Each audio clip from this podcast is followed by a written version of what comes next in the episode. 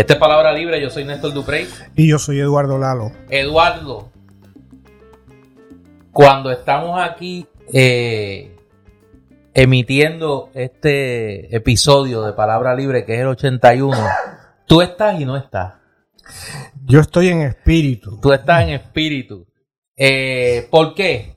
Este episodio 81 es la continuación del episodio que difundimos la semana pasada, donde comenzamos a discutir la crisis existencial, la crisis de identidad del Partido Popular, crisis que comienza prácticamente desde su origen en 1938 y estamos eh, emitiendo este episodio, y por eso la broma de que Eduardo está y no está, porque Eduardo no está en Puerto Rico. Y decidimos eh, emitir un episodio de continuación del episodio anterior, terminar el tema del Partido Popular, así que si cuando usted escuche este episodio ya han acaecido los arrestos tantas veces planificados, comentados, O más populares o anticipados hablan. o más populares han hablado sobre el tema, pues sabe que estaremos eh, realizando un episodio especial de Palabra Libre sobre eso, pero este episodio, el 81,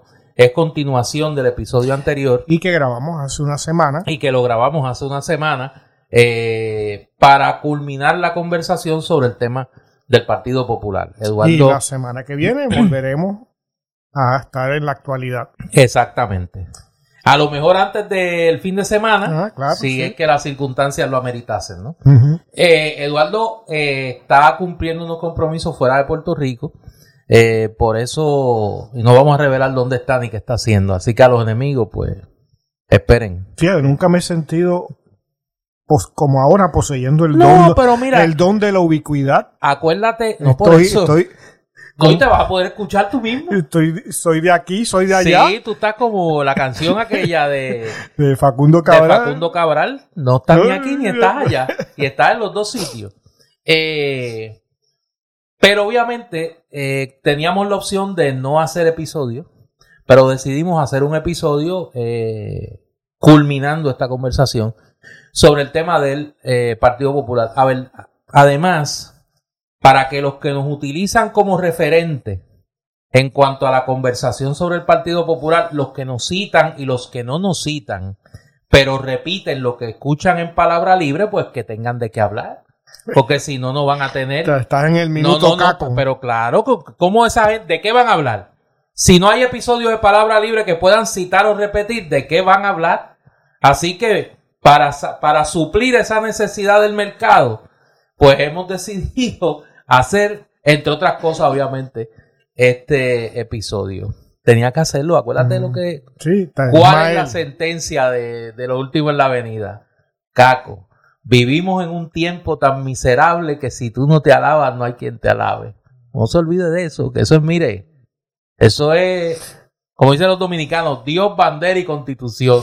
Oye, pero fíjate que esta discusión justamente del Partido Popular y demás, eh, yo creo que en mucho de lo que hablamos aquí desde hace muchos episodios, eh, no solo a, a preveía ¿no? estos últimos acontecimientos, sino que eh, el tono de la discusión, no solo nuestra, sino de otra mucha gente, yo creo que lo habíamos más o menos establecido. Yo creo que pudimos establecer aquí lo- lo- lo- las coordenadas de la conversación. Ujú. Y eso ahora, ahora hablando un Ni poco tú más ni en yo serio. tenemos la verdad agarrada por las barbas. No, y obviamente. Pero pues, por lo menos estamos identificando el campo de una serie de cosas como lo que hablábamos. Ninguno de nosotros dos, en mi caso, lamentablemente, somos papas. Así que no somos infalibles. Aunque tú eres casi infalible. No, no, bueno, yo quisiera ser casi papa.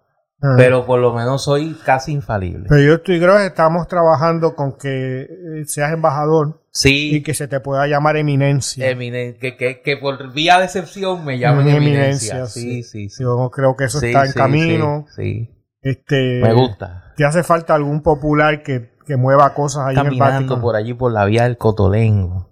Eh, Con eh, un bicornio, tú sabes. Ajá. Vestido así como de la hermandad del Santo Sepulcro. ajá. Sí, sí, sí, sí. Eso es Pues, mejor que hablar del Partido Popular, pero por mucho. Mira, por mucho es mejor que hablar del Partido Popular. Así que Imagínate cuando tú seas miembro de la curia de la romana. curia me gusta.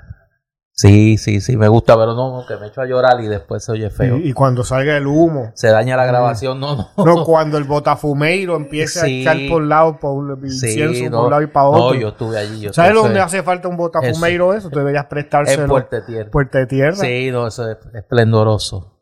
Eso es esplendoroso. Pero vamos, vamos, a, vamos a la ciénaga. Vamos a bajar a la ciénaga a continuar esta conversación sobre el tema de la crisis existencial del Partido Popular. Nos habíamos quedado en el 1968. El Partido Popular pierde su primera elección en su historia y se inaugura la época de la alternancia El bipartidismo. del nace. bipartidismo y hace su entrada el PNP. O sea que el bipartidismo, a veces aquí estamos hablando si incluimos el periodo del Partido Popular, porque es el mismo, uno de los dos partidos del Claro, bipartidismo. claro. Estamos hablando de cuánto, como de 70 años. De Sete- más, no, más de 70. Más, más. 78, yo creo. 78 años, Imagínate. básicamente. Eh, desde el bipartidismo, de la alternancia tanto del PNP como Popular, estamos hablando de la friolera, también de eh, cin- 54 años. ¿No? Sí. 54 años, o sea, es que más de medio siglo. En el caso de, de- de- de- de dominio del Partido Popular o PNP, tres cuartos de siglo. Pero en este caso en particular, yo quiero detenerme un poco en el caso del PNP, porque la llegada del PNP le va a crear un nuevo problema al Partido Popular.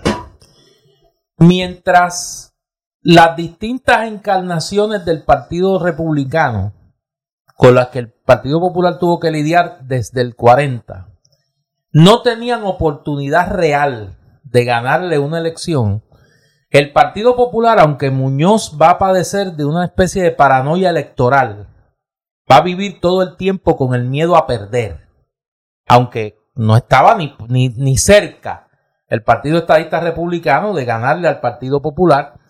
Eh, la llegada del PNP primero como Estadistas Unidos en el plebiscito de 1967, donde logran ganar 10 precintos electorales en Puerto Rico, y luego la derrota de la fundación del PNP y la derrota del Partido Popular, producto de la división eh, que, se, que se da en el, en el 68, coloca al Partido Popular en un escenario de competencia real. O sea, por primera vez el Partido Popular va a tener una competencia real. Va a tener un referente por oposición, que es el PNP. Eso va a coincidir con la salida, ahora sí, del liderato político de Muñoz Marín, que aunque aspira al Senado y es electo en 1968, va a renunciar dos años después a su escaño y se va al famoso autoexilio allá en, en. Italia. Que es un descaro llamarle exilio. Exilio. Por eso dije autoexilio, porque él decidió irse Sí, pero es que no es que viajó, y se quedó por allá. viajó, un compró un viaje pasaje.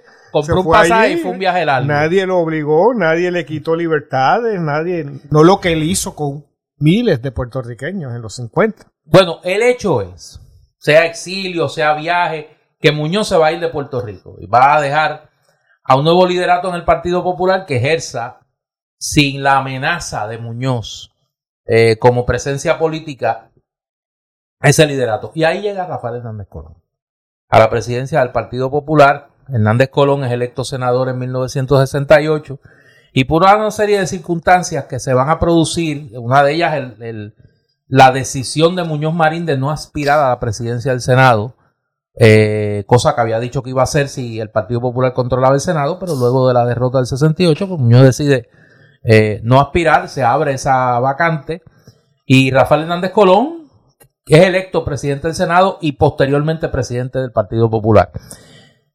El Partido Popular de Hernández Colón va a ser un Partido Popular distinto al de Luis Muñoz Marín en el sentido de que su base social de liderato no va a tener prácticamente referencias a los orígenes de clase del Partido Popular en, sus primeros años.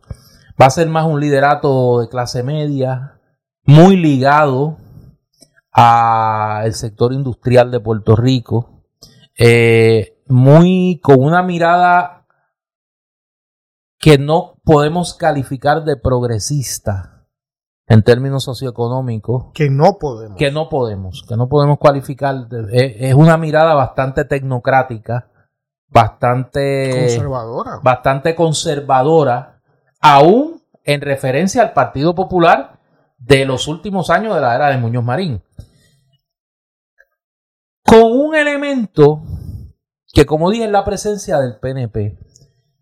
Una de las primeras batallas que se va a dar entre el PNP y el Partido Popular en ese cuatrenio del 1969 a 1972, que va a marcar mucho de lo que va a ocurrir luego, es la, la pelea por la paternidad del programa de cupones de alimentos para Puerto Rico. O sea, la entronización de la dependencia colonial. ahí es que voy. Hasta 1971 72 en adelante, los programas federales que se extendían a Puerto Rico eran extendidos al gobierno de Puerto Rico y el gobierno de Puerto Rico los administraba y se encargaba de que eso llegara a la ciudadanía. Por ejemplo, aquí se recibió el dinero del programa federal de construcción de carreteras. Aquí se recibieron eh, fondos del programa de Ciudad Modelo y los centros Head Start que se establecieron bajo la administración de Lyndon Johnson, pero ese dinero lo recibía el gobierno. Y el gobierno era, intermediario entre el gobierno federal y el ciudadano. El primer programa federal de ayuda directa a los ciudadanos que se extiende a Puerto Rico es el programa de cupones de alimentos. Y el Partido Popular, Rafael Hernández Colón, y el PNP, Ferré y el comisionado residente Córdoba Díaz, Jorge Luis Córdoba Díaz, van a pelear, literalmente, va a haber todo un debate público de quién es el, quién trajo los cupones, que era como se, se definía ese debate. ¿Quién fue el que trajo los cupones a Puerto Rico? Claro está.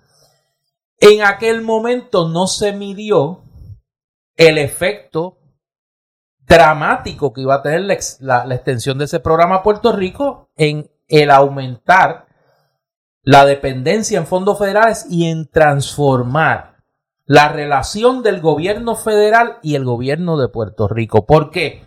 Porque a partir de ahí aumentó exponencialmente la presencia económica del gobierno federal en Puerto Rico. Ya no la presencia geopolítica, ya no la presencia económica del capital norteamericano, el gobierno federal. ¿Por qué? Porque por la misma puerta que entra el programa de cupones de alimentos van a entrar otros programas de ayuda directa al ciudadano. El Plan WIC, la beca eh, el subsidio a la vivienda, toda una serie de programas donde quien recibe la ayuda es directamente el ciudadano. Eso va a cambiar el referente de la relación de Puerto Rico y Estados Unidos para los ciudadanos. Y se va a convertir en una relación mucho más de dependencia que de seguridad económica o de seguridad política. Y es, y dependencia es vivir de. Claro. Y es en ese campo donde se va a dar la batalla entre el PNP y el Partido Popular.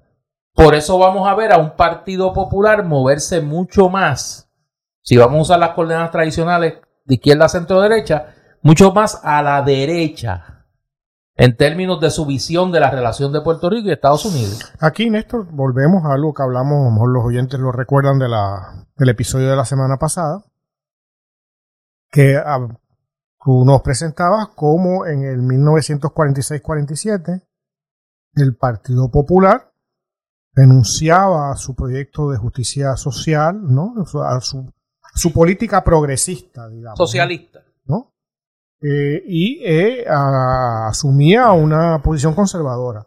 Uno de los grandes mitos que hayan hasta el día de hoy, y que lo dicen algunas de estas personas que han hablado, estos alcaldes de Caguas, el de el de Comerío y otros, ¿no? Reciente algunos de los legisladores, eh, Luis Raúl Torres, me parece, y alguno más, de que el partido eh, ha tornado del centro a la derecha.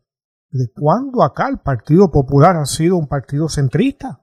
¿No? Desde otra de esas, esas mitologías que se han dicho por por lo menos dos generaciones eh, cuando, como hablábamos ya en el episodio pasado, hace 74 años se renunció a su carácter progresista y como ahora tú nos describes a partir del, de 1968 y ya particularmente con la entrada como gobernador de Rafael Hernández Colón en el 72, 1972, es decir, hace un montón de años, hace 50 eh, años, medio siglo, el Partido Popular, al asumir eh, la defensa de los fondos federales, en particular los cupones de alimentos y otros programas federales, se convirtió en un intermediario de la relación colonial puertorriqueña con Estados Unidos, con el gobierno federal.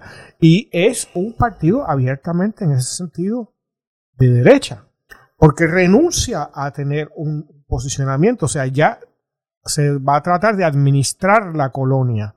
No, no hay proyecto de desarrollo económico, no hay proyecto de desarrollo político, es que nos peleamos por ver quién se atribuye la llegada de este dinero y repartimos el bacalao este, internamente acá y no hay más proyectos. Y con el agravante para, para la posibilidad de esa visión progresista de que el otro gran pilar de la estrategia política del Partido Popular en esos años de la dirección de Rafael Hernández Colón va a ser la encarnación de la política de desarrollo económico de industrialización por invitación, dependiendo de la exención contributiva federal, que es la 936.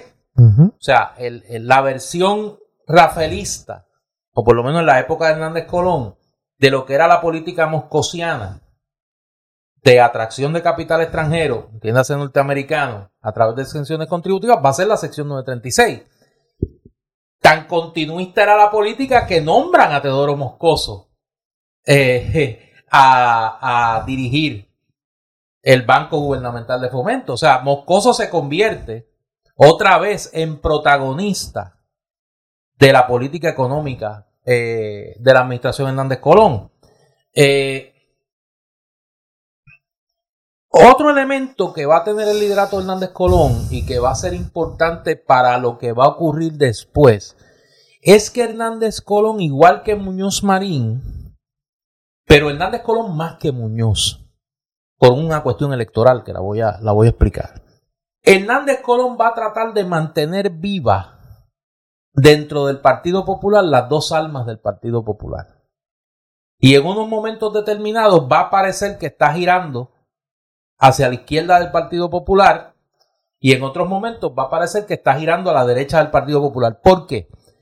Porque con la llegada de la alternancia al poder y la reducción de la base electoral del Partido Popular, cada vez más el Partido Popular va a depender del voto que reciba de sectores a su izquierda para evitar un triunfo del PNP por el agua, el crecimiento que tiene el movimiento estadista en Puerto Rico, que va a tener que transar, si no formalmente, informalmente, con ese sector. Por eso vamos a ver en el mismo Rafael Hernández Colón, al Rafael Hernández Colón del pronunciamiento de Buena en 1970, que es un documento liberal que aboga por la libre asociación, que aboga por la Asamblea Constituyente como mecanismo procesal, que es el mismo Hernández Colón que en ese mismo cuatrenio no descarta la posibilidad del voto presidencial para Puerto Rico. Imagínate tú. Y que es el mismo Hernández Colón que en ese mismo cuatrenio plantea la paternidad compartida con el gobernador Ferrer del programa de cupones de alimentos. Ah, incoherente, Por incoherente. Más en términos de los gestos formales que Muñoz Marín.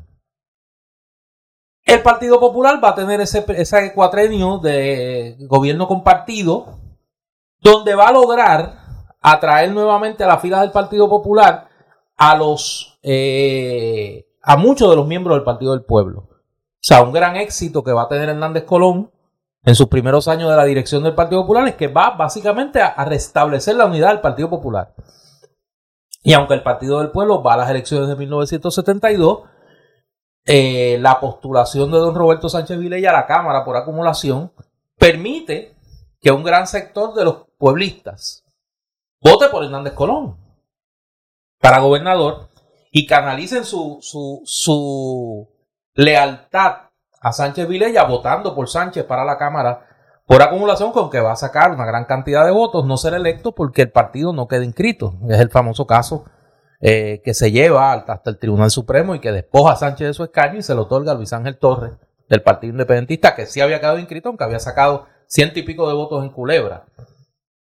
Había sacado Luis Ángel Torres.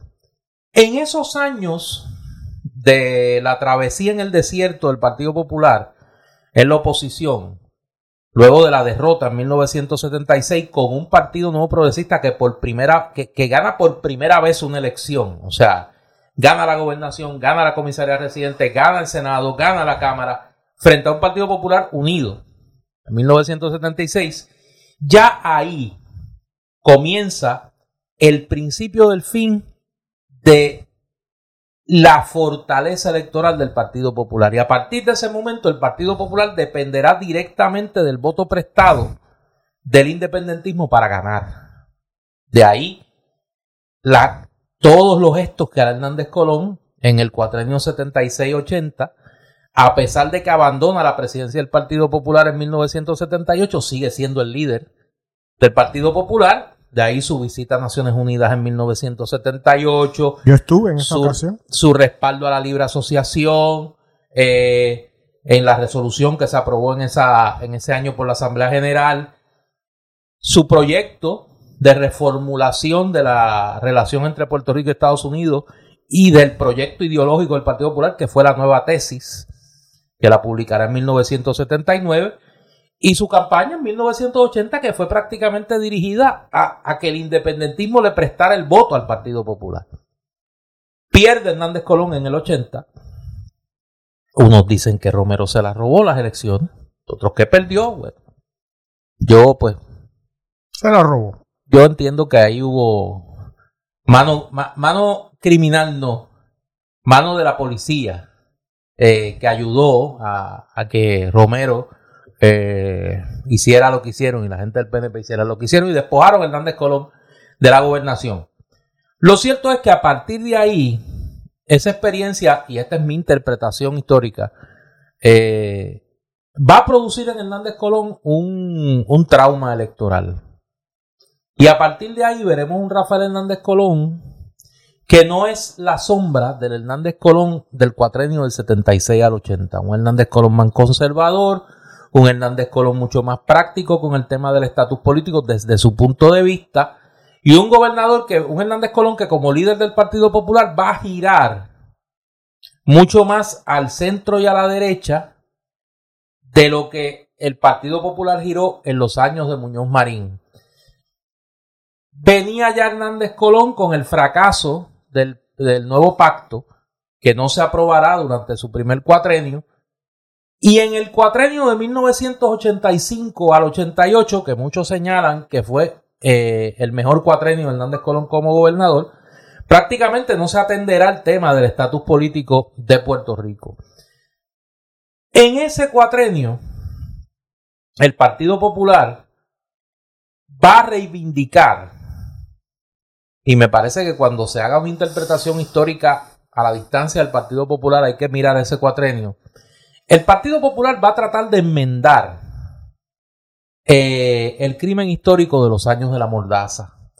Y lo va a hacer en su tratamiento del caso de Cerro Maravilla y la creación de una serie de instituciones protectoras de los derechos civiles en Puerto Rico y dirigidas a combatir la corrupción política en Puerto Rico. La creación del fiscal especial independiente para el caso Maravilla, mm. la creación del panel del fiscal especial independiente, la creación de la oficina de ética gubernamental y el Partido Popular va a reforzar ese componente que a pesar de todo su deterioro político, cuando se medía, y eso es fácilmente constatable en las encuestas de opinión que el periódico El Nuevo Día realizaba, y luego las encuestas privadas que se hicieron en el país en esos años, cuando tú preguntabas qué partido era el más capacitado para gobernar, independientemente del resultado de la, eh, del PAI de, la, y de la carrera de caballos de la, de la gobernación,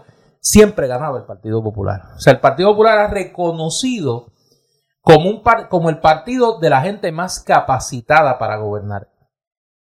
Y a esa cuenta giró Hernández Colón, fortaleciendo el componente de honestidad con el componente de defensa de los derechos civiles. Además. Bueno, y por esa época también, ¿verdad, Néstor? Es que él habla de la República asociada y hay un movimiento. El timoneo, ¿no? Ahí es que voy.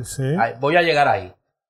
Pero quería enfatizar esto porque me parece que cuando, cuando se mira, y e insisto, lo que va a pasar después, es importante señalar que el Partido Popular va a reforzar su componente de partido más capacitado para gobernar y partido que defiende la honestidad en la gestión pública. A tal nivel como señalo, en las encuestas del Partido Popular siempre salía el partido de la gente más capacitada para gobernar. Llegan las elecciones de 1988 y aquí había, como señala Eduardo, toda una eh, discusión pública desde el 87, la había provocado mi amigo y maestro Juan Manuel García Pasalacua en una columna que decía La República en el 92. Sí, que en el 92 donde él pronosticaba que el 12 de octubre de 1992 los Estados Unidos iban a bajar la bandera, se iban a ir de Puerto Rico y que Estados Unidos iba a timonear a Puerto Rico hacia establecer un pacto de libre asociación como habían establecido las repúblicas asociadas de eh, las islas del Pacífico, las Islas Marshall, los Estados Federados de la Micronesia y la República de Palau. Eso generó una discusión en el Partido Popular de hacia dónde debía de ir el proyecto de desarrollo del Estado Libre Asociado, que todos coincidíamos que debía ser prioridad si el Partido Popular ganaba las elecciones de 1988. ¿Ya tú estabas en el partido? Yo no, yo ingreso al Partido Popular después de las elecciones de 1988, pero estuve en la asamblea del programa del Partido Popular. Que fue en el del 88, sí. Eh, y se dio allí todo un debate sobre el tema de el uso del concepto unión permanente en el programa del Partido Popular. En ese momento es la primera escaramuza entre el ala que se llamaba entonces autonomista del Partido eh, Popular y el sector más conservador del Partido Popular de cara a las elecciones del 88 y qué iba a pasar con el tema del Estado Libre Asociado. Gana el Partido gana Hernández Colón y el Partido Popular en una elección más cerrada de lo que se pensaba. El Partido Popular pensaba que iba a copar en las elecciones del 88 y eh, se da aquel debate con Baltasar Corrada, que Hernández Colón lo sorprende, y se da el incidente con Ángel Cintrón, que, que Cajita, que ahí es que recibe su bautizo de Kit Cajita en un programa de Ojeda Sin Límite, donde él denuncia que Hernández Colón esconde en realidad un proyecto para traer a Puerto Rico, para traer la República Asociada. Y está toda la hora del programa de Luis Francisco Ojeda buscando en una caja el documento que él alega, eh, prueba que Hernández Colón eh, tiene un plan para traer la República Asociada para Puerto Rico. El caso es que gana Hernández Colón eh, por cincuenta y pico de mil votos, pero anuncia el día de su juramentación, esa sí yo estaba allí, que, eh, que va a promover un proceso para la solución final del problema del estatus de Puerto Rico. Oye, pero eso no sabía el gran debate del siglo, no sabía. Ah, bueno, eso dijo Muñoz en, el, 67. En el 67, sí, sí. Ya se había acabado el, debate. Yo siempre le digo a mis el debate del siglo. que tienen que buscar esa portada del periódico El Mundo del 26 de julio del 67, cuando Muñoz dice, ah, está el titular de ocho columnas, el debate del siglo ha concluido. y ahora podemos dedicarnos a los grandes problemas del país. Eh, pues Hernández Colón anuncia el inicio de un proceso de diálogo con los partidos en Puerto Rico y con el liderato congresional y el Ejecutivo Federal para producir un proceso eh, de consulta al pueblo de Puerto Rico sobre su estatus político, esta vez avalado por el Congreso. Ahí se va a dar un debate en el Partido Popular sobre hacia dónde debe de ir el Estado Libre Asociado. Y van a haber dos visiones, una visión conservadora dentro de la naturaleza del Estado Libre Asociado, de añadir unos poderes que incluía por primera vez como parte de ese desarrollo la paridad en fondos federales. El Estado Libre Asociado eh, aspirara a recibir la misma cantidad de dinero que Puerto Rico recibiría de ser Estado de la Unión bajo el Estado Libre Asociado. Frente a ese proyecto, había un proyecto para que el Partido Popular abogara, abogara por nombre y apellido por la libre asociación. Yo recuerdo que el 11 de abril de 1989, eh, el senador Marco Rigao, que fue mi jefe y es mi amigo, eh, presenta, él era miembro de la Junta de Gobierno del Partido Popular, presenta un proyecto de un pacto de libre asociación entre Puerto Rico y Estados Unidos. Lo lleva a una reunión de la Junta de Gobierno del Partido Popular que fue de dos días. Eso era cuando la reunión de la Junta de Gobierno del Partido Popular eran realmente importantes. O sea, estaba toda la prensa y. Ahora ni siquiera se no, no, no, la gente ni sabe cuándo son. Pero creo que en apenas hace. Por eso. Pero en aquel momento Hernández Colón y esa, como dicen mis estudiantes, hay que dársela. Convocó una reunión de dos días para discutir cuál iba a ser la postura del Partido Popular sobre el, el desarrollo del Estado Libre Asociado Marco llevó su propuesta de pacto de asociación y Hernández Colón se la rompió. Eh, se la rompió en la cara. es decir? Eh, no, no, literalmente. O sea, cogió el documento y lo partió. Y este era el que proponía el, eh, nuevamente las contradicciones irresolubles de ese liderato. En ese momento van a respaldar a Marco en esa movida, y tengo que decirlo, eh, el representante Samuel Cepeda, que murió hace unos días, y el que era entonces presidente de la Juventud del Partido Popular, Cirilo Tirado. Eh, Severo Colbert. Padre, ¿no? Padre, Severo Colbert Ramírez, que había hecho un compromiso de respaldar a Rigao en aquel momento, pues... Eh, no lo respaldó. No lo respaldó. Eh, y en un momento Hernández Estableciendo una tradición familiar. Eh, sí, pues que a veces la genética no falla. Eh, eh, en un momento le preguntan a Hernández Colón por la postura del ala liberal del Partido Popular. Y ahí es que él dice, no, no, mire, aquí no hay ningún ala liberal. Aquí lo que hay son, si acaso, unas plumitas liberales. Y por eso es que, los, populares hablan de la pava y eso, porque tienen alas y Bueno, no, ese, ese es el primer disparate. Si algo hizo el Partido Popular en la campaña de 1940 era explicar que la insignia del Partido Popular no es ningún avechucho, es el rostro del jíbaro puertorriqueño. Había un disco que lo llevaban por los campos explicándole a la gente, porque los republicanos, que son como decía mi abuelo, malos de nación, habían inscrito un partido. Con un El Partido Agrícola Puro, lo habían puesto, mira. Era como el neto. Sí, como, el, neto. como el neto, el Partido Agrícola Puro, y la insignia era una pava, el ave. Y entonces pues, Muñoz y el Partido Popular tuvieron que explicar que no, que la, la insignia era la, el, el, sombrero de paja del jíbaro puertorriqueño y la cara del jíbaro y todo eso. Pues Hernández Colón se inventa eso de las plumitas liberales. Eh, y ahí es que viene el bautizo de ese sector, que básicamente va a ser una piedra en el zapato para el sector conservador del Partido Popular a partir de entonces. porque Hernández Colón fue al Congreso con su proyecto de desarrollo del Estado Libre Asociado y allí eh, el ¿Y, que le, ¿Y le dijeron que Estado what? No, no, pero es que es peor. ¿Estado what? Porque cuando se da la vista, y el video está en YouTube, lo pueden verificar, el senador Jay Bennett Johnston, ah, de la soberanía. que era el presidente el, que era el presidente del comité, le pregunta, mire, pues todo eso que usted ha traído está fenómeno, pero ¿en dónde reside la soberanía?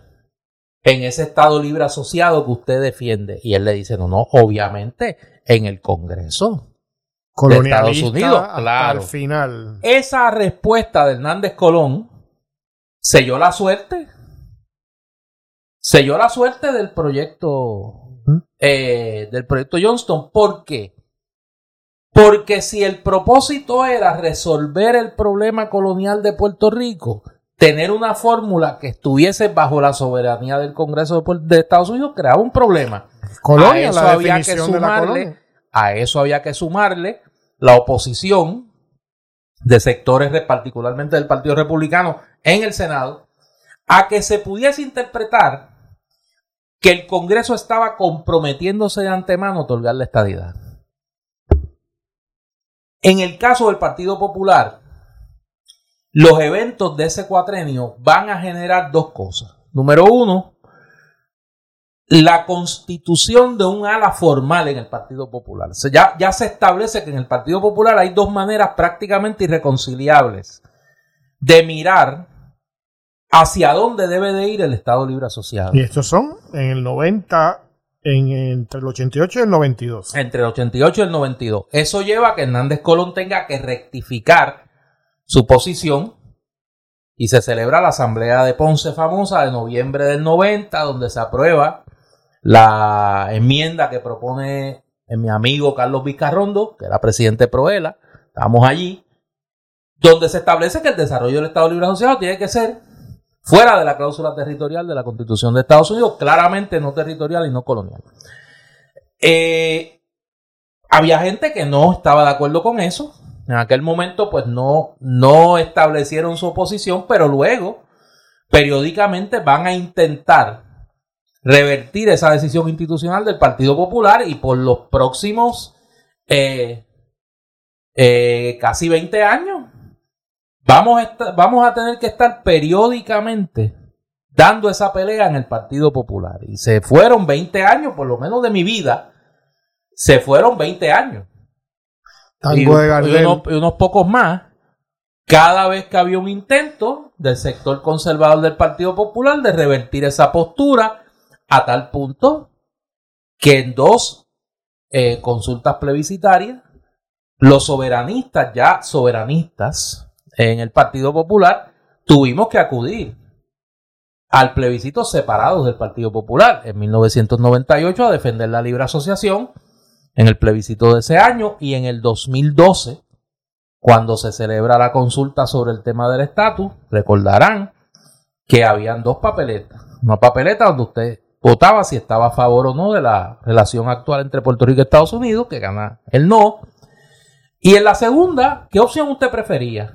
Y había la tradicional y el Estado Libre Asociado Soberano, que va a obtener más de 400 mil votos en aquella ocasión. Así que ya había una separación de facto en el seno del Partido Popular sobre el tema del estatus político. Eh, a eso se va a sumar que cada vez fueron más y más los líderes del Partido Popular que fueron expresando su, eh, su contención de que la relación entre Puerto Rico y Estados Unidos era una relación colonial.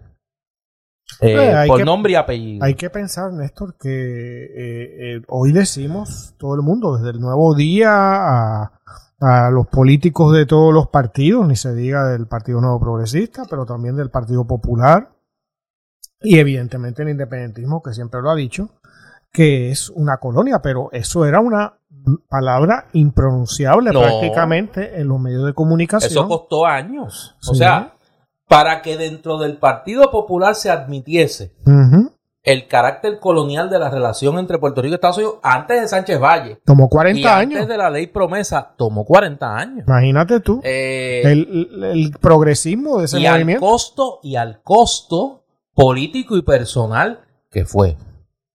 Al costo político y personal que fue.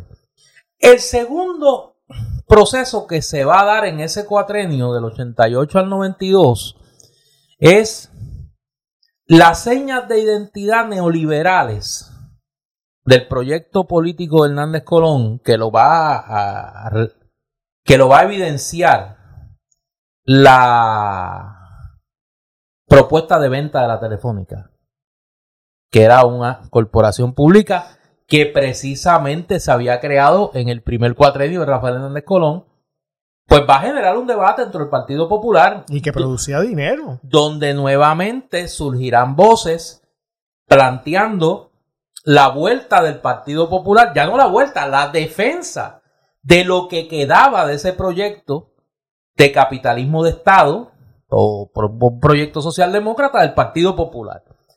Eso va a coagular, además de estos procesos, o sea, el desgaste de la figura de Rafael Hernández Colón, la derrota en el referéndum de las enmiendas a la Constitución de 1991, en el desarrollo de una candidatura alterna a la candidatura Rafael Hernández Colón, cosa que no había ocurrido en el Partido Popular desde 1968. O sea, A partir del 72, salvo en un periodo muy corto entre el 78 y el 80, que se mencionaron candidaturas alternas a la de Hernández Colón, la vuelta de don Roberto Sánchez Vilella al Partido Popular, una candidatura de Miguel Hernández Agosto, que era presidente del Partido Popular cuando renunció Hernández Colón, salvo ese pequeño periodo, que esos fueron meses en 1978-79, el liderato Hernández Colón no había sido cuestionado hasta que surge la figura de Victoria Muñoz Mendoza. Y se da en la candidatura de Victoria Muñoz Mendoza un doble discurso. Un discurso de transformación del Partido Popular a la vez que se plantea una vuelta al proyecto original del Partido Popular, que, es la contradicción que va a representar esa, la candidatura de Victoria en, un momento pero dado. Ya, Pero ya en ese momento, Néstor, te pregunto, o sea, esa vuelta ya estamos...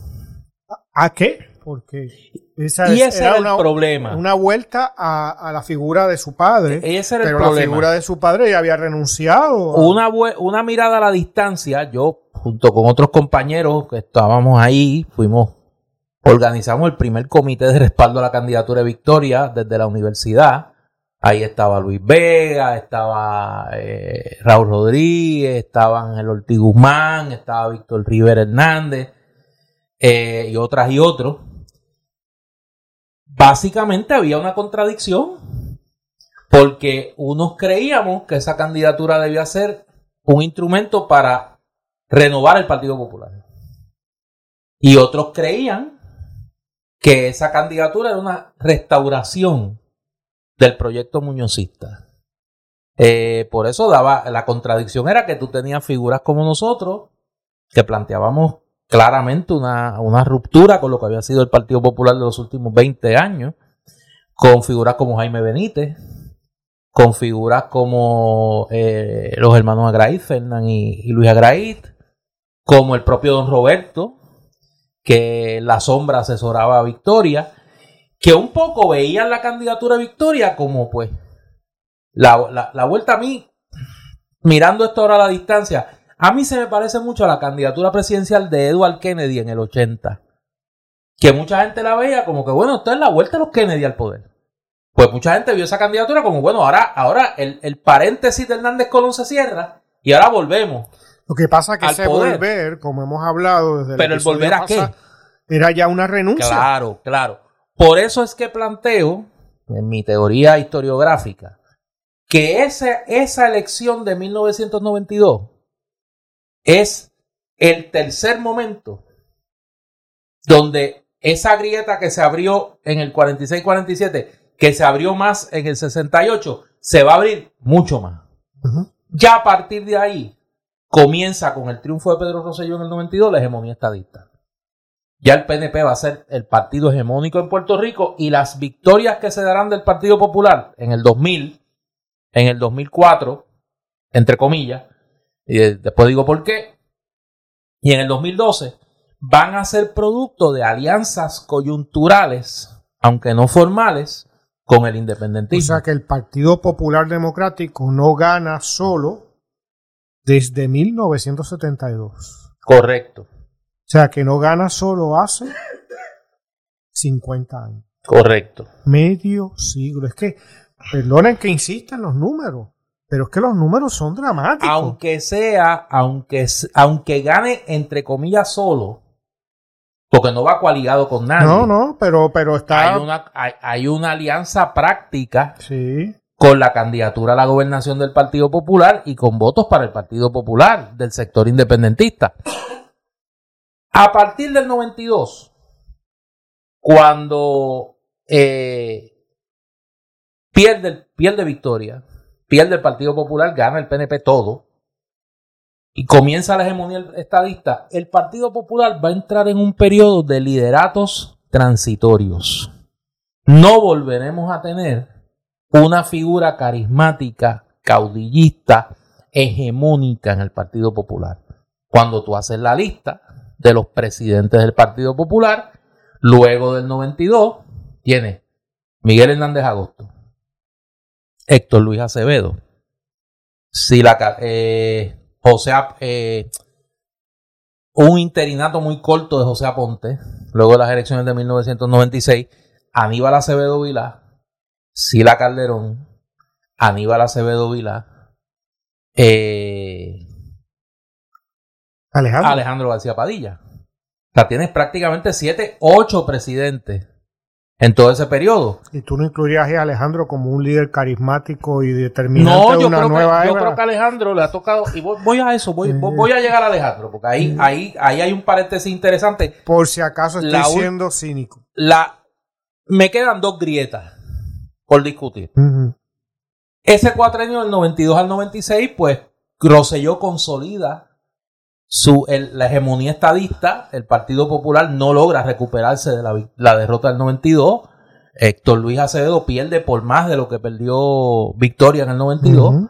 Eh, llega el cuatrenio del 98, pasa lo que te cuento del plebiscito, que el Partido Popular va dividido al plebiscito, la inmensa mayoría fueron a defender la quinta columna y gana la quinta columna, pero hubimos, hu- hubo otros. Que ya la quinta columna es sintomático. de- Ah, no, la defensa era nada. de, de- de- ninguna de las no- anteriores, De no sabes. poder proponer nada. Cuando en la papeleta estaban el Estado Libre Asociado Territorial y la Libre Asociación. Sí. O sea, decir, que es nominalmente se es lo que decidió proponen. no decidir. Se decidió no decidir.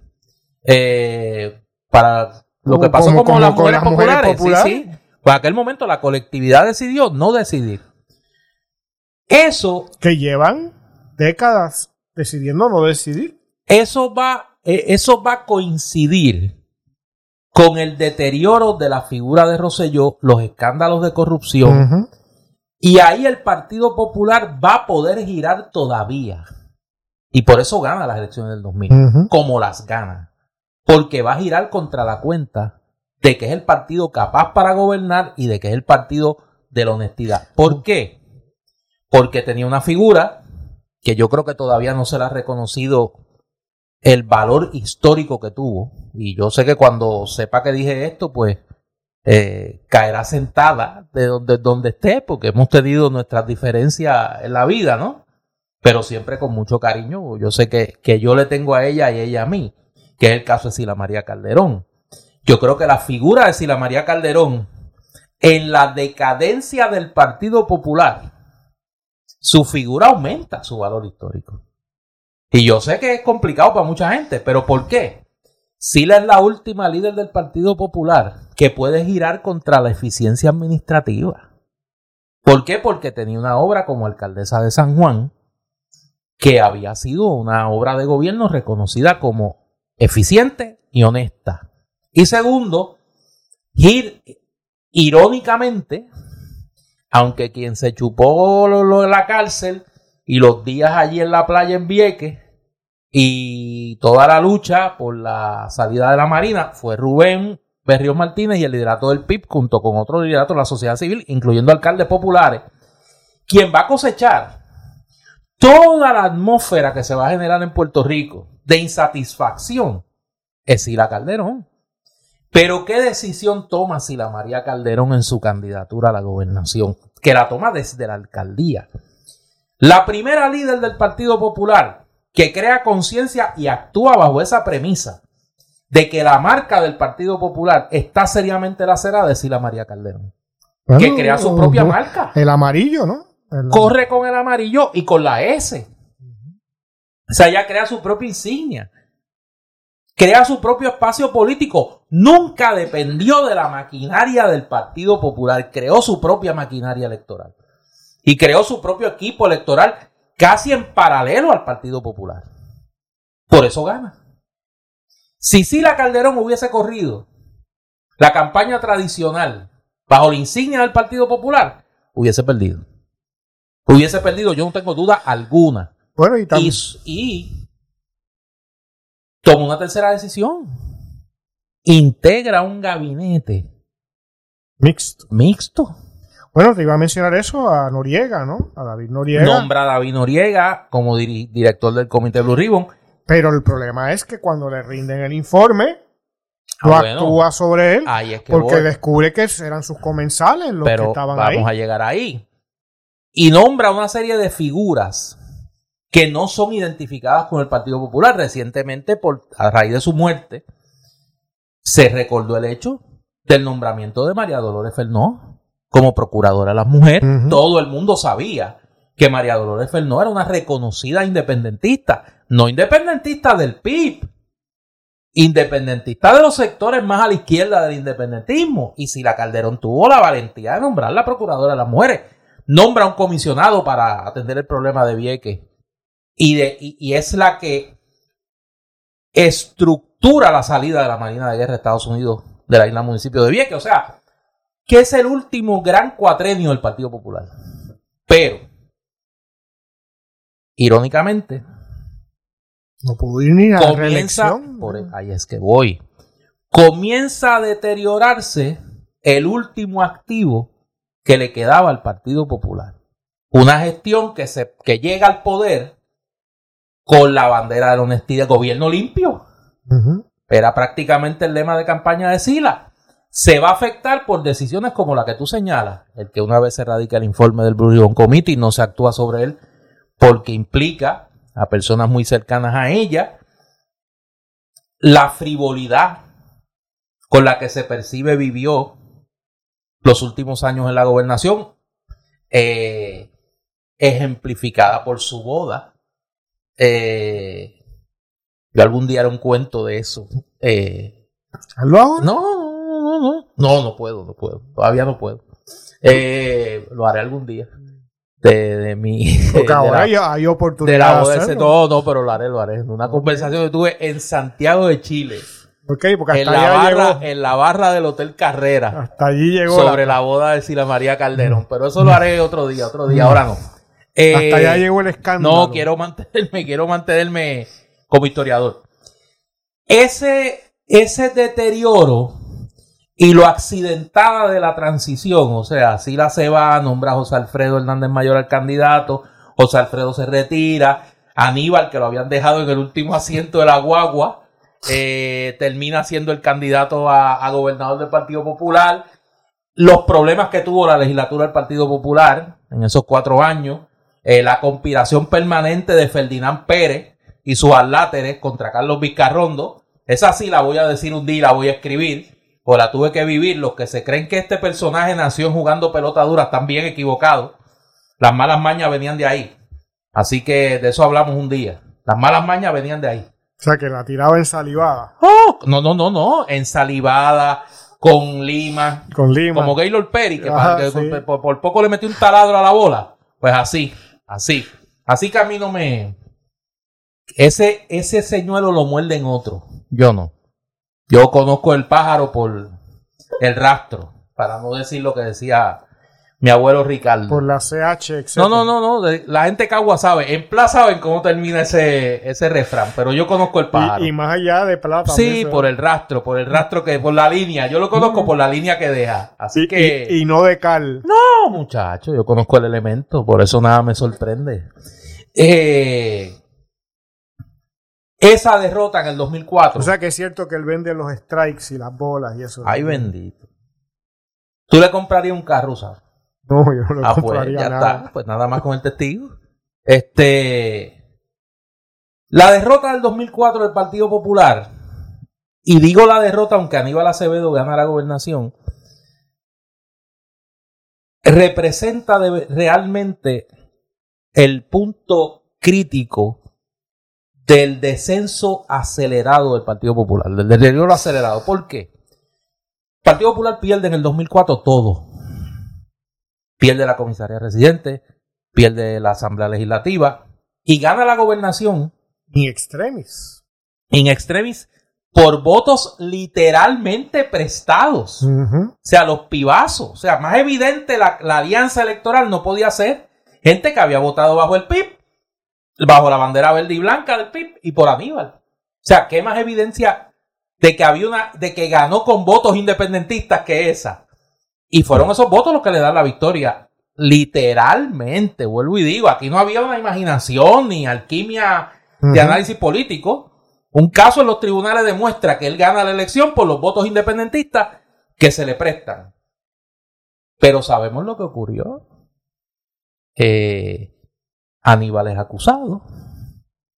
se da la situación bochornosa para el país, independientemente de las motivaciones eh, Carlos Barcelística. de Romero, de Rosemilia.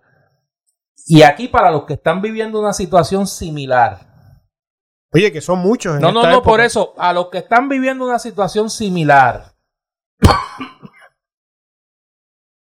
aplíquense el ejemplo Acevedo Vilá. Todo el mundo en Puerto Rico sabía, salvo Carlos Romero Barceló y su láteres, que el caso contra Aníbal Acevedo Vilá era una patraña de la fiscal federal. Y que era una venganza por la actitud de Aníbal Acevedo Vilá como gobernador frente al asesinato de Filiberto Ojeda cuando exigió el secretario de Justicia, Roberto Sánchez Ramos, y eso a mí nadie me lo contó, la presencia de dos fiscales en plan bonito, en hormiguero, para exigir observar el cadáver de Filiberto Ojeda Ríos y e investigar el Departamento de Justicia por órdenes del gobernador la circunstancia del asesinato de Filiberto Ojeda. Eso le costó a Aníbal Acevedo Vila. Le costó esa acusación de la fiscal federal promovida por Carlos Romero Barceló. Todos sabíamos eso. Pero todos sabían en el Partido Popular, aunque no lo admitieran, que el acusar a Aníbal Acevedo Vilá, el ficharlo, el sacarlo esposado de la fortaleza, tenía un daño político irreparable, donde de nada servía saber que Aníbal era inocente. Era fácticamente dudoso, jurídicamente inocente y políticamente inviable. Y las tres cosas no, no se cancelaban una a la otra. El Partido Popular, a mi modo de ver, cometió el error de sostener esa candidatura, pero era un error que muchos argumentaban, para los que hoy argumentan lo mismo en circunstancias parecidas, que si se, de- si se separaba Aníbal de su candidatura, iban a venir por los otros y que se estaba entonces admitiendo que Aníbal era culpable. Nunca se pudo separar su inocencia jurídica de su inviabilidad electoral. Y pasó lo que tenía que pasar. Aníbal perdió. Y perdió Claramente. dramáticamente. Con dramáticamente. Y se le aceptó un golpe al Partido Popular del que no se pudo recuperar. Ah, que en ese proceso Aníbal tuvo su descolonización interna, como yo creo que la tuvo, pero le faltó llegar, mire, al empu- el empujón le llegó tarde de admitir el carácter colonial de, Oye, del pero Estado Libre Asociado. mantuvo el equilibrio porque no ha salido de. Por eso, por eso es que digo, o sea, y, no ha dado un paso al frente a pesar Aníbal- de la mugre. Y, de- y Aníbal es mi amigo por muchos años y como amigo hemos tenido coincidencias y diferencias, pero la realidad es esa, me parece a mí. Eso nos trae al cuatrenio de Alejandro García Padilla. Y ahí, como diría mi mamá, se acabó caña. Ahí se acabó caña. Eh, como la canción aquella de Chucho, se acabó, mi amor lo mataste. Ahí mataron el amor al Partido Popular.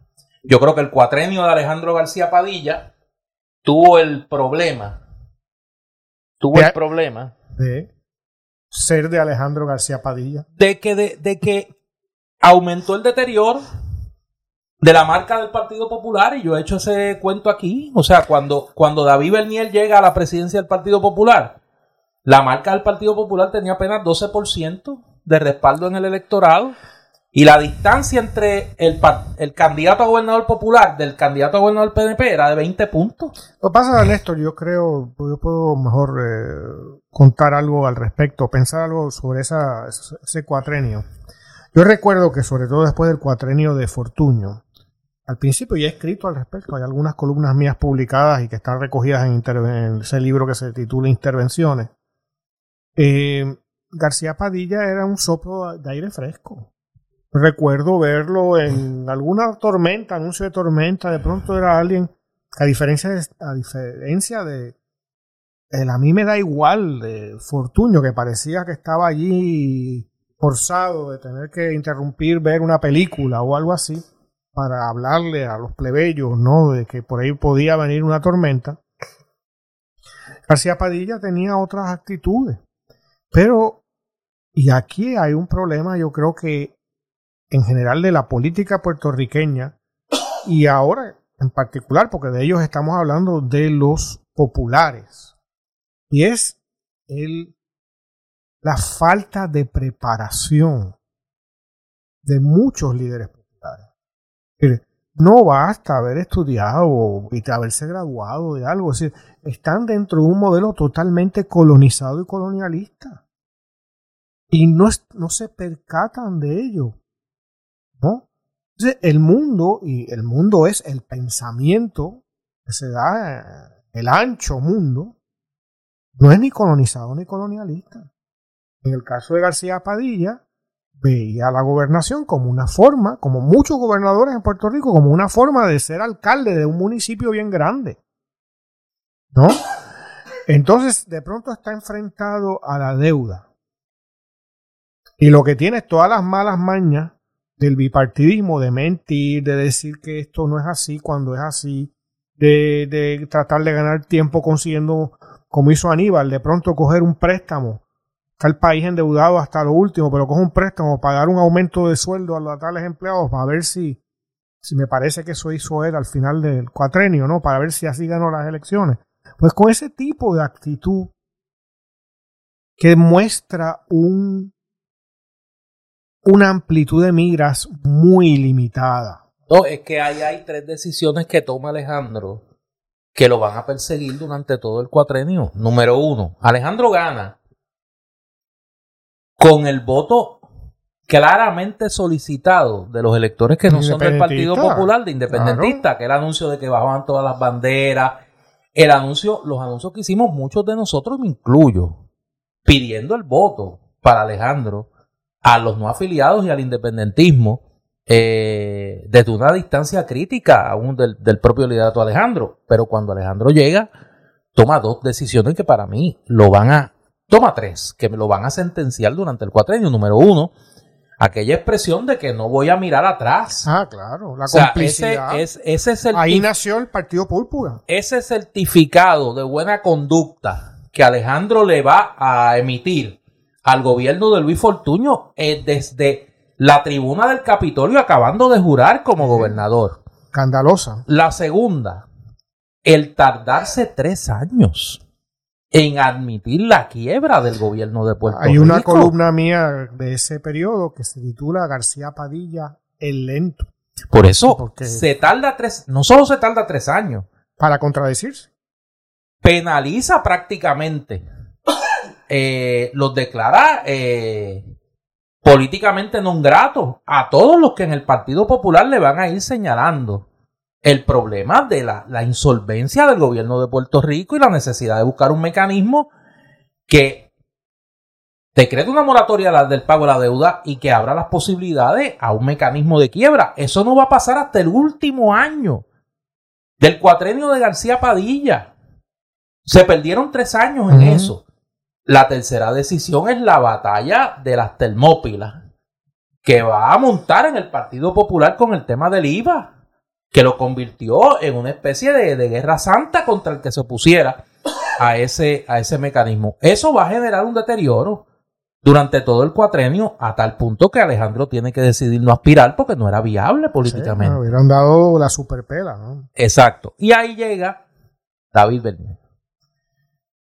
David Bernier representa el último intento de tratar de renovar al Partido Popular, de tratar de buscar una manera que el Partido Popular se adapte al nuevo tiempo político de Puerto Rico, un electorado independiente, un electorado muy crítico con la partidocracia y sobre todo donde el Partido Popular ya no puede reclamar diferencias con el PNP, menos en el tema de la, de la eh, eficiencia y la pulcritud administrativa, porque carga con el caso ya de Anaudi Hernández. Y muchos otros. Y muchos otros. Y todos sabemos, porque está cercano en el tiempo, qué fue lo que pasó. Todos los intentos de David de llevar al Partido Popular a aceptar su realidad y reformarse fueron enfrentados por la cúpula del Partido Popular, saboteados al extremo, con el resultado que todos sabemos. Ya a partir de ahí, por lo menos para mí, el Partido Popular era inviable políticamente. Y lo que hemos visto a partir de entonces es el deterioro cada vez más creciente de esa, de esa institución política. Lo que vemos hoy, para volver al, al puerto de origen, los nalmitos de este mundo son solo el reflejo de un cuerpo político en estado terminal. Pero es que. Pero no es que se, no es que tuvo un accidente. El Partido Popular no tuvo un accidente. es el que no- Partido Popular se está muriendo hace tiempo. y es que no son. Yo creo que hay un. Tener cuidado de. Que da una impresión. Puede dar una impresión contraria a la que estás queriendo decir. No es Narmito. Es Narmito, Beibito, Tatito, el Rey S. Méndez, Sí, sí. eh, el de mm, Trujillo Alto, el de Guaynao, eh, Guayama, el, eh, el vicealcalde de Trujillo Alto, etcétera, etcétera, y los que a lo mejor ya cayeron esta semana, pero por las circunstancias particulares de la grabación de este, Pero si no han caído, caerán pronto. caerán pronto. Tú sabes, es una avalancha. O sea, es gente que llega al servicio público y desde el primer momento, como es el caso este de, de Albert Méndez y otros, ¿no? Están en la corrupción. Aparte de que son figuras, nuevamente lo decía hace un momento con referencia, refiriéndome a García Padilla, eh, de un, una amplitud de miras limitadísima, por no decir ignorancia. ¿No? Que en el caso de algunos de estos, la ignorancia es manifiesta. ¿No? Y están ahí porque están metidos en una mafia política y de carambola llegan a, a- un puesto y lo que hacen es beneficiarse personalmente de ese puesto. No hay proyecto político, no hay nada, no hay ninguna dirección, no hay energía que va colectiva, que va en- encaminada hacia algo. Hay meramente saqueo.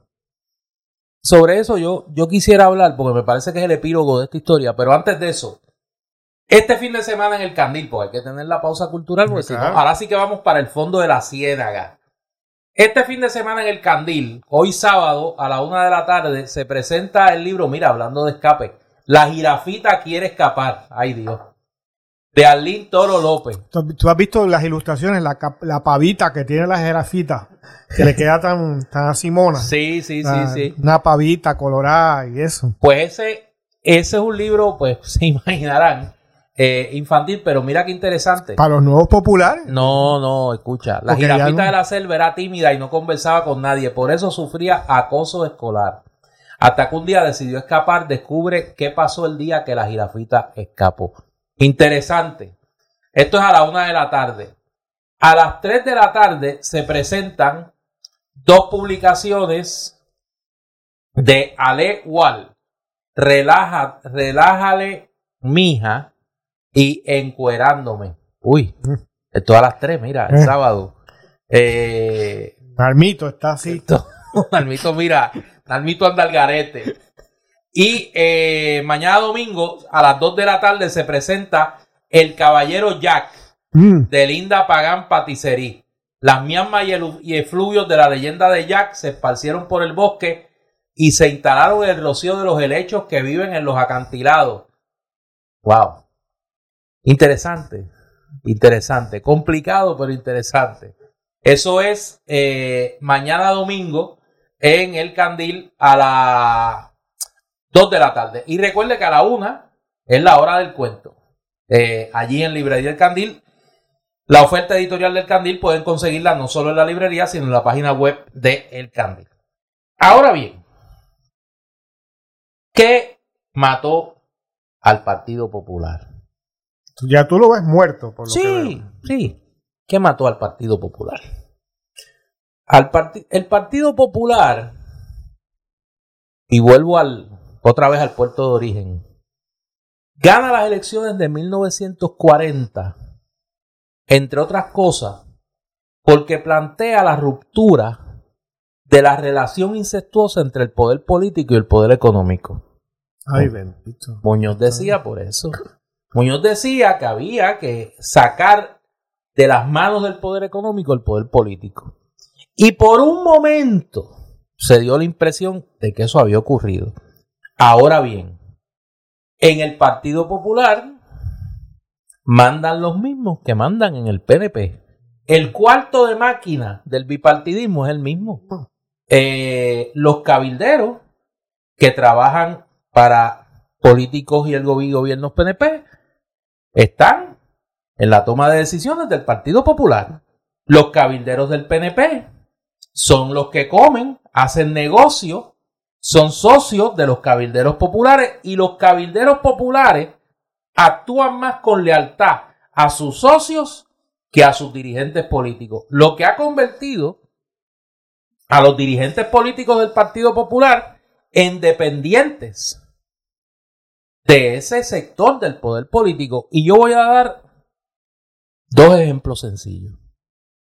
Jorge de Castro Font en el año 2000, Jaime Pereyó en el año 2012 y Tatito Hernández en el 2020. Explícate, Los sectores que respaldaron estas tres candidaturas a la presidencia de la Cámara son básicamente los mismos. Sus antagonistas eran en el 2000 Carlos Vizcarrondo, en el 2012 Luis Vega Ramos y en el 2020 Jesús Manuel Ortiz. Ninguno de los tres, ninguno de los tres pertenece ni a esa clase social ni a ese sector económico. Se, se ocuparon de que figuras que podían ser, salvo en el caso de Vizcarrondo, por el respaldo y por la acción política de Sila María Calderón, pero al costo de que tuvo que vivir con una traición permanente de cuatro años dentro de la Cámara de Representantes de Ferdinand Pérez y su grupo, salvo en ese caso, repito, por la intervención directa de Sila María Calderón. En el 2012, Jaime Pereyó, que luego salió, ya sabemos cómo, derrota a Luis Vega, y en el 2020 Tatito Hernández derrota a Jesús Manuel Ortiz. En los momentos que el Partido Popular institucionalmente ha tenido que decidir entre la corrupción y la decencia, ha decidido por la corrupción. Ha decidido por la corrupción, ha entregado, ha vendido su primogenitura por un plato de lentejas. Ya que venimos de la Semana Santa. Han vendido su primogenitura por un, por un plato de lentejas cada vez que han podido. No se pueden quejar. Entonces, que la gente haya hecho la lectura correcta y entienda que el Partido Popular no es un instrumento de cambio. Si quieren una prueba adicional, la suerte de Carmen Yulín Cruz en la primaria del Partido Popular. La única candidata que planteaba un proyecto de reestructuración, de ruptura, como planteaba William Miranda Marín, con ese pasado reciente del Partido Popular, era Carmen Yulín. ¿Y qué pasó? Llegó última. No es que no ganó, es que llegó última cada vez que la estructura del Partido Popular ha tenido que decidir, ha decidido contra su propia, contra su propio beneficio, pues no se pueden quejar. Pero Néstor, ¿por qué entonces? Porque ese es un gran enigma. Porque lo que hoy pero, llamamos... pero, pero déjame solo... Es que, es, que, es que es bien sencillo. ¿Por qué los Aníbal Acevedo? ¿Por qué los Carmen Yulín? ¿Por qué, etcétera, etcétera, los Luis Raúl Torres, el de Caguas, el de etcétera, etcétera? Permanecen en un Por partido. miedo. Pero Por miedo, miedo. a qué? Porque miedo se puede enfrentar uno al miedo desde una posición Bueno, por, de, de, de yo creo y que de- yo creo que primero hay una hay una visión errónea de la fuerza electoral del Partido Popular. Eh, yo recuerdo conversaciones que yo tenía con amigos míos populares. Yo pues, todavía tengo amigos populares. Tengo populares que ya no son mis amigos, pero tengo amigos populares. Eh, y cuando hablábamos en la víspera de las elecciones del 2020, se reían de lo que nosotros decíamos aquí. Se reían. Decían, mira, no, Victoria Ciudadana es un fenómeno urbano. Después del pega de Cabo Azul, nadie sabe quién es Alexandra Lúgaro. Decían. Y Dalmau, eso, mira, el 3% va a sacar el domingo antes de las elecciones. Había líderes del Partido Popular que me decían a mí que el- la candidatura de Dalmau sacaba el 3% tradicional. Si acaso un 5, si acaso un 5. Vivían de espalda la realidad. Bueno, ya- ya- Vivían de espalda y hoy viven más lejos de la realidad. O sea, y lo voy a decir con nombre y apellido, que el Partido Popular esté considerando tan siquiera mirar la posibilidad de una candidatura de Charlie Delgado o de Alejandro García Padilla, ya no es malpractice, es locura política. Ya han rebasado los límites del malpractice y están en la locura política. Están a un paso de Jim Jones en Guyana. Están a ley de un paso, un chispitito, El culé. para llegar ya. al culé con cianuro de Jim Jones en Guyana. Porque eso es el equivalente electoral. O sea, mirar esas posibilidades es el equivalente electoral al culé con cianuro de Jim Jones en Guyana. Pero ese, o sea, a ese punto. Mire, y eso no es nuevo. Los líderes liberales, en 1940, Ramírez Santibáñez, Las Tracharries, toda esa gente que se quedaron con, con las insignias del Partido Liberal, decían que el Partido Popular no quedaba inscrito. Decían que el Partido Popular en el 40 no quedaba inscrito. Que eso era, mire, lo mismo que se decía Victoria César, esos son dos o tres. Si Muñoz es un borrachón, no, eso que ese hombre no se organiza ni él mismo. No puede organizar su chequera. Decían, ¿cómo va, a- cómo va a ganar una elección? Y la noche de la elección de 1940, el primero que hizo el ingreso después del Partido Popular fue la Tracharria. Y toda esa gente. Inaugurando No, una no, no. La tradición. Tracharria terminó en el Partido Popular. Ramírez Santibáñez fue más decente y terminó estadista. Porque convirtieron el Partido Liberal, un partido independentista. La última gran decisión que tomaron fue convertirlo en estadista. Imagínate. Así que mírense en ese espejo. Por eso la historia es útil. Mírense en ese espejo. Pero Néstor, a mí lo que me sorprende, ya más allá de. pero es que son todos. Digo, tú eres uno de los pocos que fuiste miembro y militante de ese partido por muchos años. Cierto es, como una figura excéntrica, por todo lo que hemos hablado en estos dos episodios. Eh, Hoy sigo siendo excéntrico. y para mí sorprendente, yo recuerdo, yo te, te lo he dicho, ¿no? cuando te escuché al comienzo de tu participación en, en- en Fuego cruzado. Fuego Cruzado, decir que tú pensabas que la independencia llegaba por el Partido Popular. Claro. Yo lo que pensé, no puedo de- decirlo en este momento. No, no, no, eh, me lo dices después, me lo dices eh, después. No, te lo he dicho. Pero yo me lo imagino, me imagino Sí. por dónde van los tiros. Este, y, pero bueno, fuiste consecuente, te diste cuenta que ahí no había nada, no había nada que buscar allí, había gente como tú en ese momento, la realidad les probó que, que por ahí no, no iban los tiros, que por ahí no se iba a Que el conseguir Partido nada. Popular no era reformable. Y tomar usted una decisión y así habría, hay muchos, porque evidentemente hay muchísimos menos electores en ese partido, pero dentro de su liderato,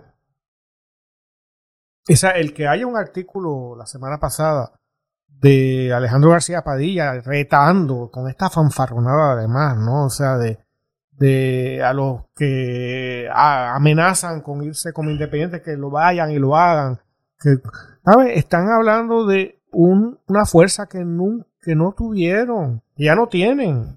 Este, de un carisma que perdieron hace Es muchísimo que tiempo. yo lo, yo lo he dicho muchas veces, eh, lo decía mucho en Fuego Cruzado, lo repito ahora. La nostalgia no puede ser un proyecto Por político de supuesto. futuro y, y yo creo que en el Partido Popular se vive de la nostalgia. Pero es que esto ya es una combinación de nostalgia y de mitología, es decir, de, Sí, claro. de unas falsas ideas sobre los orígenes Claro. y sobre la- lo- los proyectos y las voluntades y los deseos que formaron esa agrupación. Y las política. dinámicas que se han dado al interior del Partido También. Popular, o sea, es, es un desconocimiento de la historia de la colectividad Pero, por ejemplo, también. yo asumo que, por lo que he escuchado, que Aníbal Acevedo Vila es una persona, Inteligente. sí, capaz, Sí, claro, claro. este, eh, y que se ha expresado con valentía en algunas ocasiones con respecto al Partido Popular. No tiene que volver a ser candidato de nada, pero pues eso no quiere decir que no tenga una función política en la sociedad puertorriqueña. No, y que podría, podría No. asumir una, una, un papel de influencia. Eso me refiero. Claro. Pues la única forma, bueno, es que hipotecó para siempre, yo creo, su posición. Eso fue un error. Eh, estaba como comentarista político, ejerció una función, eh, no puede tener diferencias, lo que sea, pero me pareció una función eh, responsable. Y de pronto está de candidato del Partido Popular, después de hablar de la mugre y el óxido y la porquería y la cosa. Carmen Yulín Cruz, ¿no? Que asumió. Yo, yo todavía no entiendo qué pasó entre ese primer cuatrenio y el segundo cuatrenio.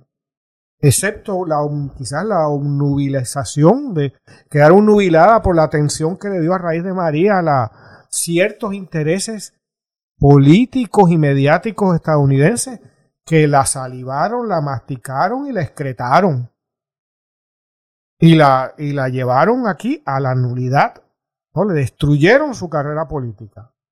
Y el Partido Popular, ¿qué más tiene que hacer para que uno se indigne del trato que ella recibió? Sin embargo, ahora, hace poco, regresa, ¿no? Con el rabo entre las patas, diciendo que ahora va a ser este, una buena popular. ¿No? ¿Por qué? ¿Por qué le hace falta a esa gente? Cuando puede tener una vida más allá del Partido Popular. Los amigos tuyos que están en la legislatura, digo amigos porque tú siempre cuando yo los critico me hablas que son tus amigos y demás. Porque son amigos míos. Sí, son y no hay nada malo en ellos, por supuesto. Este, yo no los conozco personalmente, no puedo decir otra cosa. si tú opinas de eso, ¿qué haces ahí? Y, y también la porque estás dando una respuesta. Aníbal, Yulín, esto están dando una respuesta. Aunque no hablen, me quedo. Si yo quiero. Yo, he sido este, contagiado por el vacilo del que hablábamos un par de episodios atrás, de la escañitis crónica. Claro. ¿No? O sea que yo, ante nada, yo estoy dispuesto a cualquier bajeza ¿no? intelectual, conceptual, personal, con tal de, tener eh, un partido que ya no, ya no tiene la fuerza, una fuerza significativa, que todo indica que con los narmitos y los tatitos y los estos que hemos visto y los, los ¿no? Que le llama, hombre, beibito, una declaración que habla de los científicos que creen que la Tierra es plana. ¿Desde cuándo acá hay un científico que cree que la Tierra es plana? ¿Cómo tú puedes decir con ser tan descarado? Y que nadie le, tú sabes, rompa. Nadie lo cuestione. No, se le cuestiona. Pero nadie rompe. Pero nadie rompe. Entonces, ¿para qué es un partido? Pues aquí esto es una mafia. Y ahí están, y eso es lo que yo creo que no ven completamente los Aníbal Acevedo y los Carmen Yulín y los otros y demás. Que, te, que si te quedas, estás dando una respuesta. Yo soy parte integral de la mafia. ¿No? Porque la única forma de eh, revalidarse, de reformarse, de volver a ser pertinente, es por la valentía. Y no hay valentía en el Partido Popular. ¿No? Entonces, ese es el, yo creo que el grave problema en que se encuentra ahora de cara a las elecciones del 2024. Hay una sangría de electores. Aunque no se vaya uno de sus líderes, como aparentemente ninguno está dispuesto a romper. ¿No? Eh, la sangría de los electores, de su influencia, de su proyecto, es enorme. Al Partido Popular le ocurre lo que le ocurre a cualquier viejo proyecto político que es incongruente, contradictorio y vacío. Solo genera sentido del humor. Solo genera burla. ¿No? Igual que eh, en el franquismo, no se hacían chistes sobre Franco y sobre su proyecto, de todo cuando ya era muy mayor y el proyecto había quedado vacío de todo sentido. ¿No? Lo mismo en la Unión Soviética. ¿No? Lo mismo en muchas revoluciones que se anquilosan y no sirven para nada y solo quedan como retórica. Hablar de la revolución pacífica en nuestros días, de la justicia social del Partido Popular, es un chiste. Mi última columna, ¿no? Que salió hace una semana en el... La más reciente, la más, la más reciente, ¿no? Que se titula Populares y que trata de mostrar, ¿no? Verbalmente eh, la ridiculez de esa falta de ruptura de ese liderato y de... Eh, solo, solo uno se puede acercar desde, desde la irreverencia y desde la burla porque dejan de ser serios. Tú no puedes hablar de la mugre y quedarte en la mugre. Tú no puedes hablar de descolonización y pertenecer a un partido que es simultáneamente colonialista y colonizado. ¿No? Desde su fundador, como hemos hablado en estos dos programas. Entonces, la mitología no se aguanta cuando solo tenemos que salir a la calle y ver la miseria y la miseria nueva. La gente tiene zapatos, pero tiene también unos muy serios problemas. El, nivel educativo de los puertorriqueños. ¿No? Ah, sí, vamos a la universidad, pero una universidad que realmente a veces no es ni universidad. Y que son, como les llamó hace un tiempo atrás, chinchales educativos, ¿no? Es decir, son justamente por el bipartidismo, no darle la posibilidad a inversionistas, empresarios de la educación, de estar cobrando becas PEL, es decir, otras formas de esa dependencia. ¿no? Un departamento de educación gigantesco que maneja uno de esos dos partidos como para repartir contratos entre su gente, con total indiferencia al éxito o no del quehacer educativo de las escuelas, los maestros, las escuelas y los estudiantes. Entonces, quedamos nosotros como huérfanos. El pueblo puertorriqueño está huérfano hace décadas. Lo que tiene son dos mafias políticas, que es ese bipartidismo, que se ha beneficiado de la relación colonial que mantiene Puerto Rico con Estados Unidos para beneficiarse ellos y en el caso de muchos de ese liderato, le va a hacer fortuna irse de Puerto Rico. Y no tener ningún compromiso con el país. ¿No? Este. Y por eso la única solución posible, como digo en otras ocasiones, la única esperanza, el que nazca la esperanza es romper no solo con el Partido Popular, sino con el bipartidismo completo. Que lo que venga después nos defraude, no lo sabemos pero por lo menos nos da aire fresco, nos da un proyecto, ¿no? Que ojalá exista. Pero no hay proyecto si primero no nos deshacemos de eh, estas dos cohetes explotados con gente que está explotada y que son cada vez de, nivel eh, más y más bajo y por eso es inexplicable para mí que figura, como decía hace un momento, un Aníbal Acevedo Vilá, algo que uno tiene que pensar que son, yo pienso que parecen capaces, persistan en estar ahí, ¿no? y, y, se condenen a sí mismos a la ignominia. Yo soy Néstor Duprey. Y yo soy Eduardo Lalo. Esta es Palabra Libre. Nosotros regresamos en una semana.